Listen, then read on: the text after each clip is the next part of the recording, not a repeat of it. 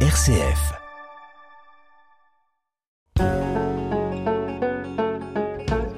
Parlons patrimoine. Erika Walter, RCF Charente. L'image et le numérique s'inscrivent désormais pleinement au cœur du musée d'Angoulême pour servir à la valorisation des collections sur place. Aujourd'hui, la structure décline et intègre plusieurs formes d'outils, tablettes ou casques notamment, et de contenus en réalité augmentée ou virtuelle, de visuel ou animation numérique, qui doivent permettre une approche autre pour le public. C'est donc le musée 3.0, avec l'enjeu de compléter, de prolonger, d'élargir ce que sont les collections sur place entre archéologie, art extra-européen d'Afrique et d'Océanie, ou encore art occidental. Avec nous pour en parler, Émilie Salabé, qui est directrice du service MAM, musée archives municipales et artothèque de la ville d'Angoulême, et Jean-François Tournepiche, qui est conservateur et paléontologue au musée d'Angoulême. Bonjour à tous les deux. Bonjour. Bonjour. Alors, on va revenir sur ce qui amène aujourd'hui à un musée donc 3.0 pour ce musée d'Angoulême, c'est-à-dire un, un musée où effectivement les outils, le numérique, l'image ont vraiment une place très importante. Aujourd'hui, donc, différents outils euh, sont en place, sont accessibles pour le public, déjà pour certains de depuis un certain temps, et puis d'autres plus récemment. Alors c'est quoi le point de départ, Émilie Salaberry, si on revient un petit peu en arrière, de ce projet, de cette volonté de faire évoluer une nouvelle fois ce musée d'Angoulême? De quoi c'est parti ce début de musée 3.0 alors en fait, au tout début, il avait été prévu dans le musée euh, inauguré euh, en 2008 un parcours numérique. Et ça, c'est quelque chose qui m'avait été raconté depuis mon arrivée euh, au musée d'Angoulême. Et à l'époque, il y avait déjà tellement à faire euh, pour euh, voilà la rénovation du musée. Puis on n'était peut-être pas aussi avancé euh, en ce temps-là sur cette question du numérique dans les musées. Et donc, on avait quand même en tête depuis de nombreuses années cette idée d'intégrer le numérique dans le parcours permanent. Et c'est vrai qu'entre temps bah, il y a eu des projets, des amorces de projets, notamment en 2013, on avait fait ce travail sur la question du transmédia dans les collections extra-occidentales qui avait été mené avec des écoles de l'image et en partenariat avec des musées africains. Donc ça nous avait mis le pied à l'étrier.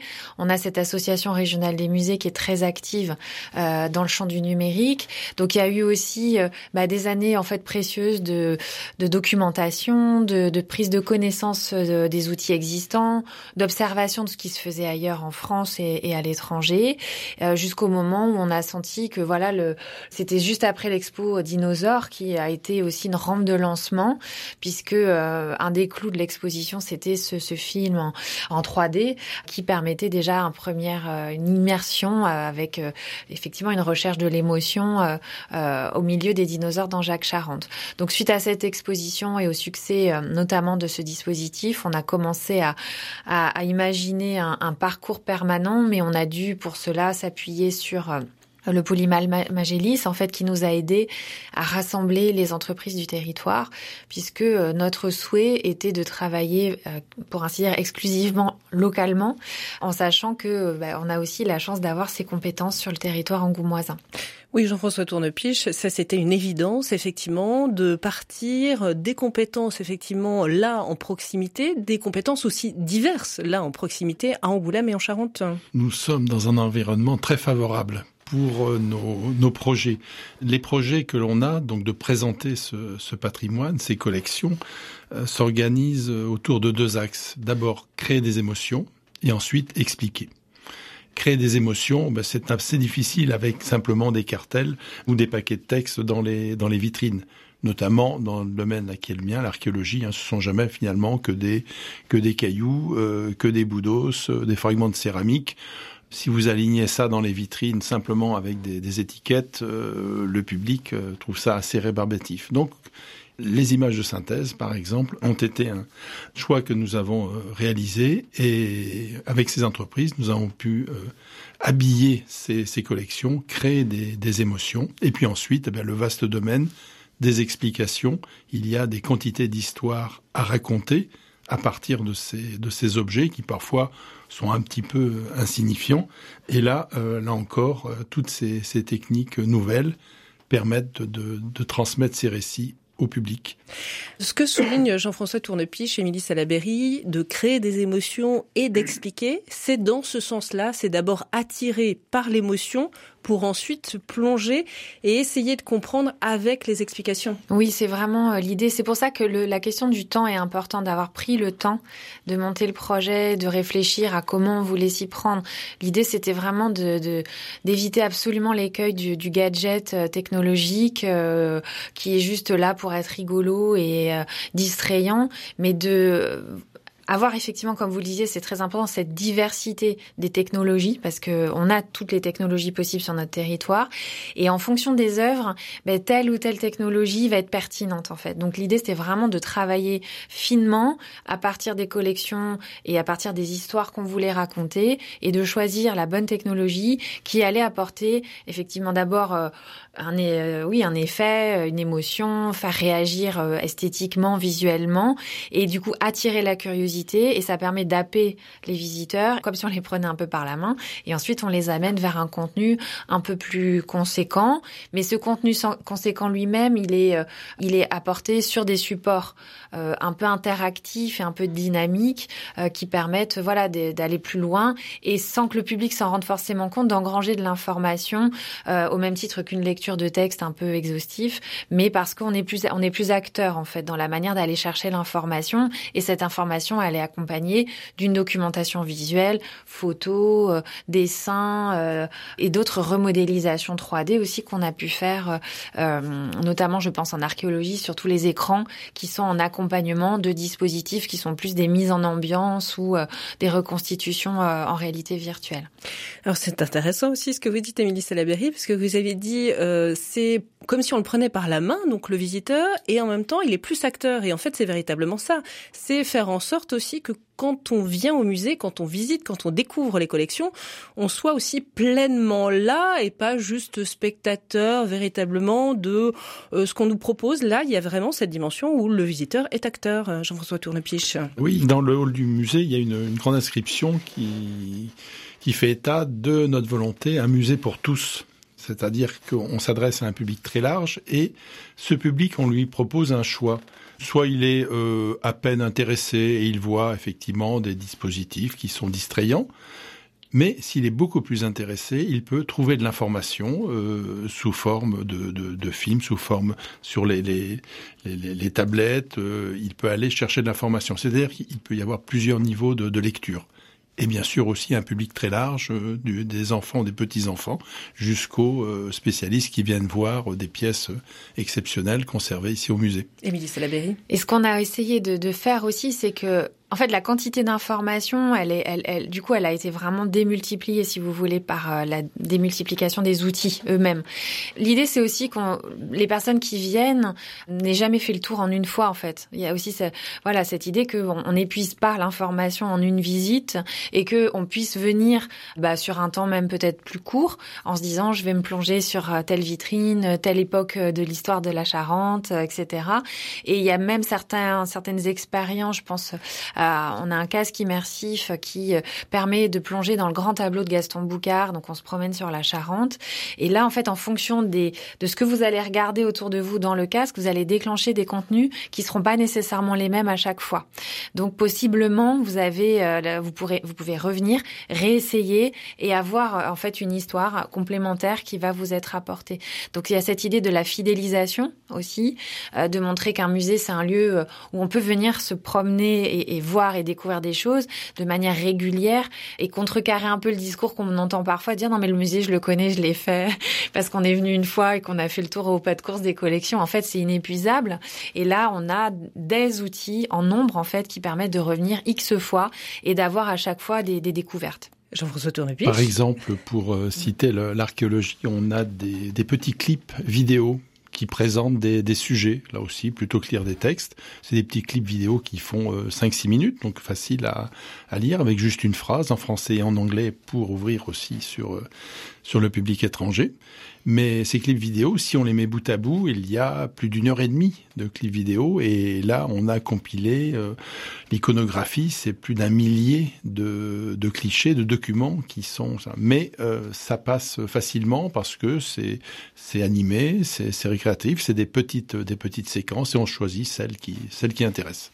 Comment pour revenir sur votre réflexion, sur votre approche globale ou votre façon de replonger, on va dire, dans les collections permanentes euh, du musée d'Angoulême, comment vous avez travaillé pour choisir, pour sélectionner ce que vous vouliez particulièrement mettre en valeur? Et puis, vous parliez donc d'expérience, d'histoire, enfin la façon dont vous avez voulu approcher tout particulièrement certains objets ou certaines séries, on va dire, euh, d'objets.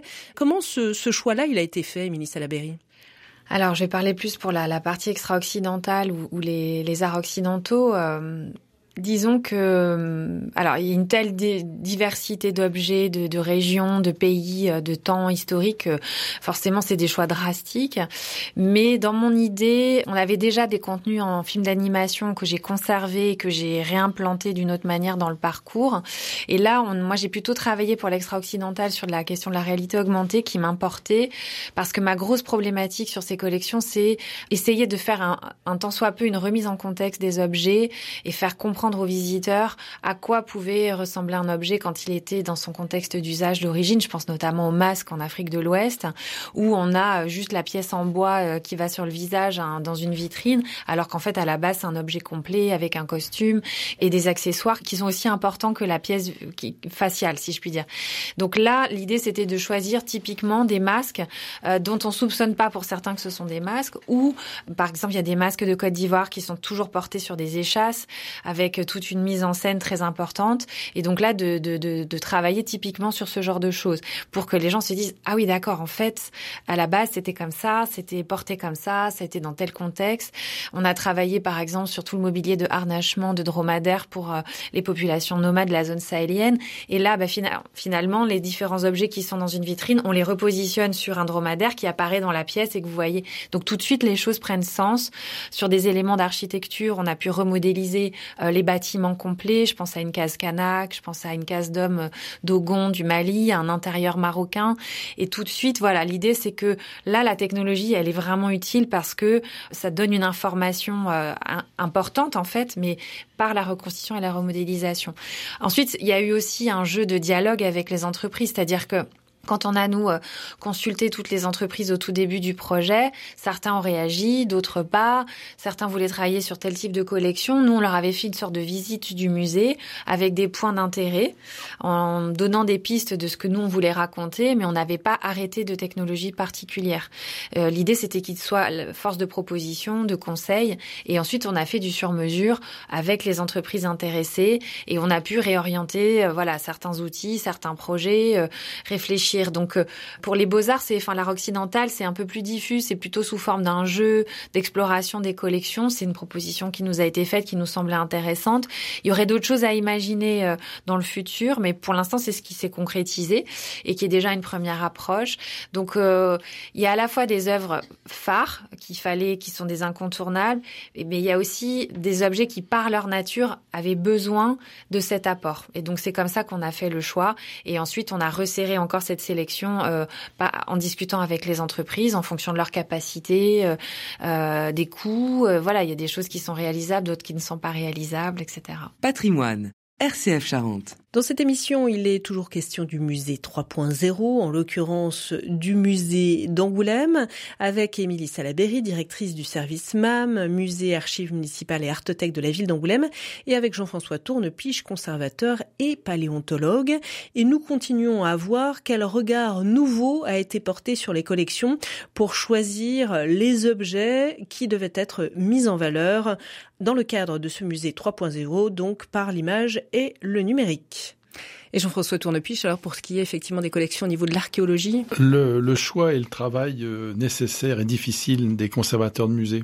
Parce que euh, c'est fini le temps des cabinets de où on entassait des milliers d'objets en vrac euh, dans, dans les musées.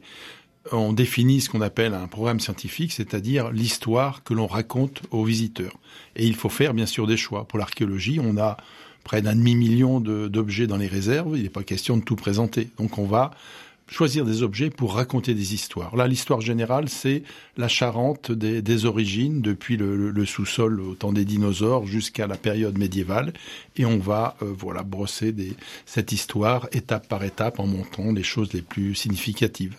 De même, l'emploi de ces nouvelles technologies font que le musée n'est pas une, euh, annexe de Disneyland, mais euh, ces nouvelles technologies euh, viennent épauler un discours, un programme. C'est-à-dire qu'on ne perd pas de vue que nous sommes un musée, que l'on a une ligne directrice, justement, ce, ce, récit. Et ces nouvelles technologies ne sont que des moyens technologiques pour abonder dans cette, euh, dans cette direction. Donc on a toujours employé ces nouvelles technologies dans un but bien particulier, raconter des histoires aux, aux visiteurs, le faire rêver, l'informer, le, le, sujet est, très vaste.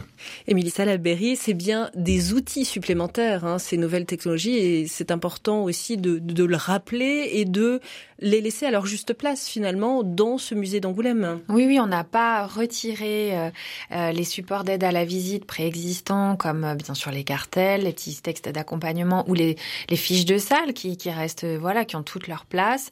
Bien sûr, les, les objets sont la base, sont, seront toujours là.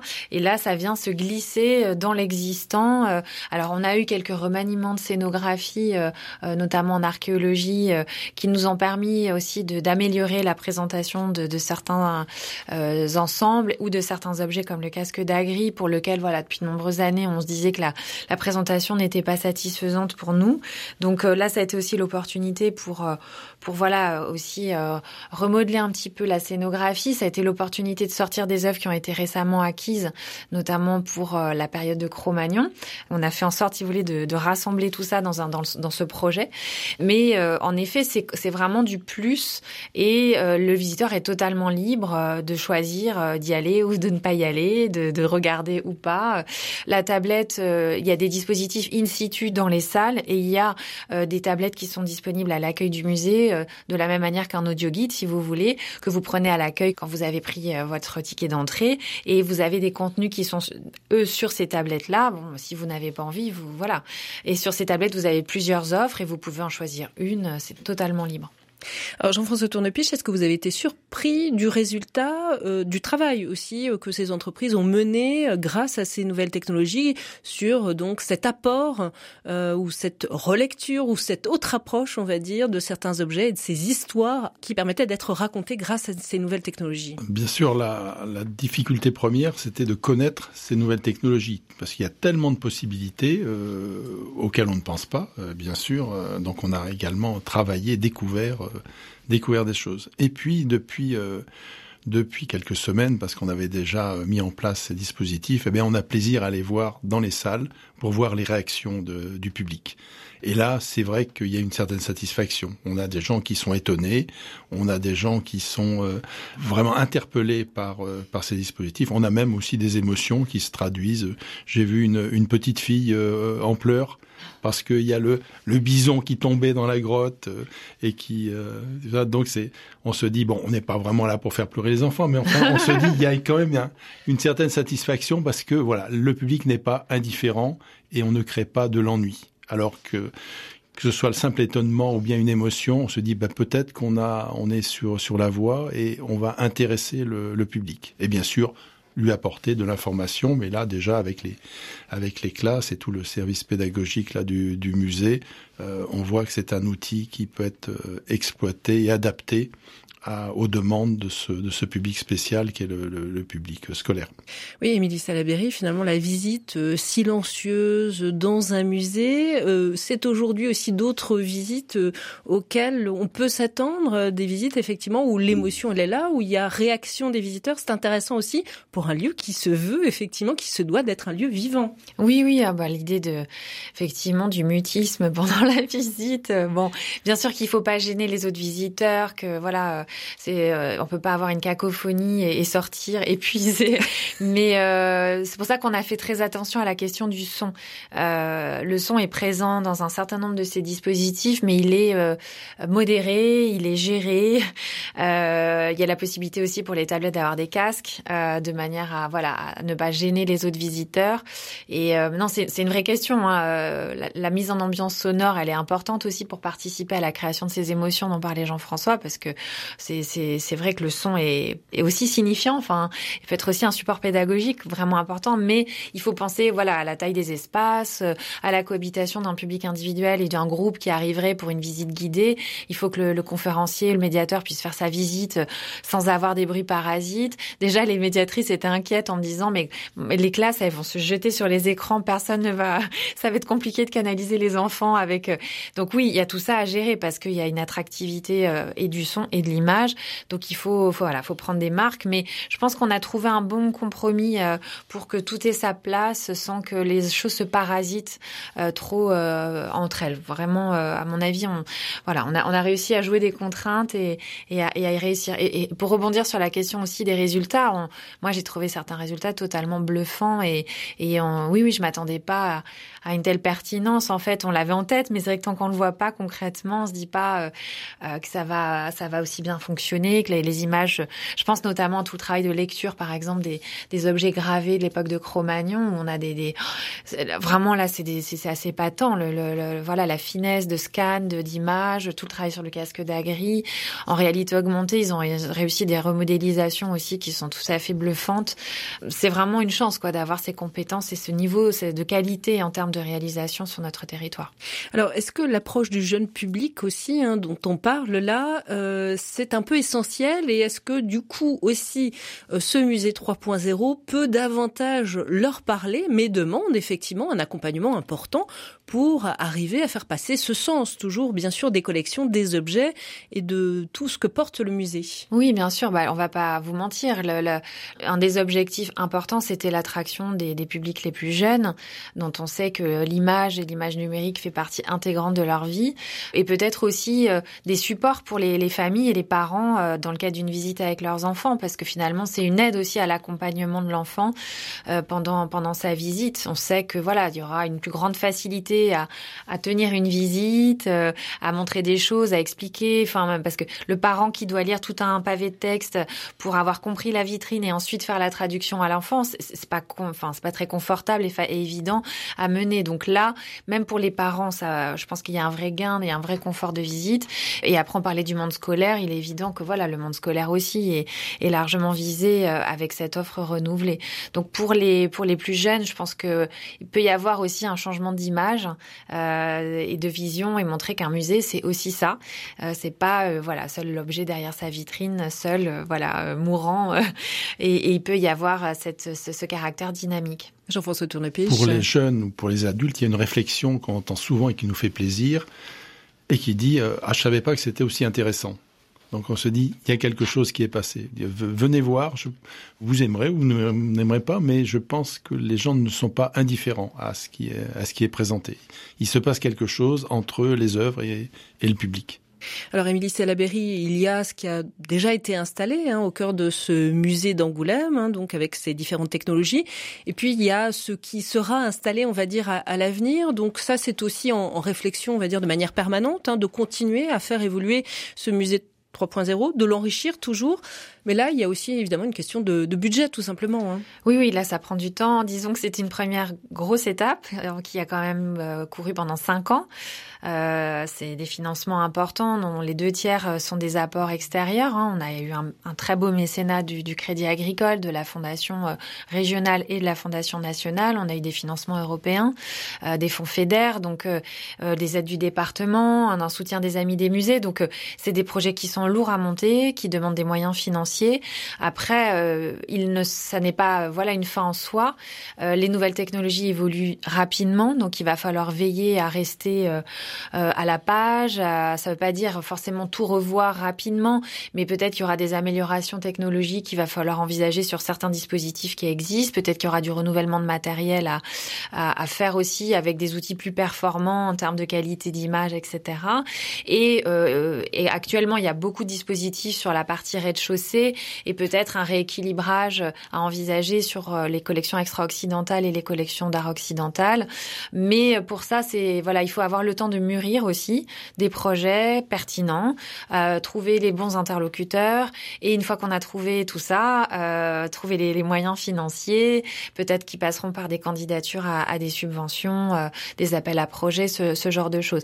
Ce qui va évoluer relativement vite, c'est l'application de visite du musée qui elle est un outil développé en partenariat avec euh, l'IUT de La Rochelle et, la, direction régionale des affaires culturelles et le réseau des musées. Et là, on sait que dès l'été prochain, on va avoir une nouvelle version de cette application qui va nous permettre d'intégrer de la vidéo, qui va nous permettre de créer le lien aussi avec la réalité augmentée, qui est aujourd'hui une autre application séparée sur les tablettes. Donc là, on est en train déjà d'avoir une amélioration à assez court terme de ces, ces outils-là. Euh, on va peaufiner ces parcours de visite. On a des idées de parcours euh, complémentaires autour, par exemple, des techniques de création. Donc ça, c'est ce qui est intéressant, c'est des, des, outils sur lesquels on a la main en termes de contenu et qu'on va pouvoir faire évoluer très vite euh, en termes d'offres. Après, sur des dispositifs très spécifiques, là, il va falloir, voilà, ça prend forcément un peu de temps, mais euh, mais on a plein d'idées. Il y a encore des sujets, voilà, qu'on voudrait qu'on voudrait aborder. On voudrait parler de la cathédrale voisine. On voudrait donc oui, oui, on, on espère pouvoir enrichir encore l'offre dans les prochaines années. Jean-François Et puis le, musée est tributaire de, son environnement, du, patrimoine, de l'actualité. En 2008, on a inauguré un musée pour l'éternité euh, parlant du, patrimoine archéologique charentais au printemps. Et à l'automne, on découvrait une vertèbre de dinosaure en Jacques. On n'avait pas prévu les, les 100 000 euh, ossements de dinosaures qui, euh, 15 ans après, euh, viendraient rejoindre le musée. Donc, euh, il faut penser l'avenir du, musée. Et puis, il faut penser qu'on aura encore euh, plein de bonnes surprises dans l'avenir. Merci beaucoup à tous les deux. Merci Émilie Salaberry, je rappelle que vous êtes directrice du service MAM, musée archives municipales et artothèque de la ville d'Angoulême. Et vous, Jean-François Tournepiche, conservateur et paléontologue au musée d'Angoulême. Merci à tous les deux. Merci. Merci.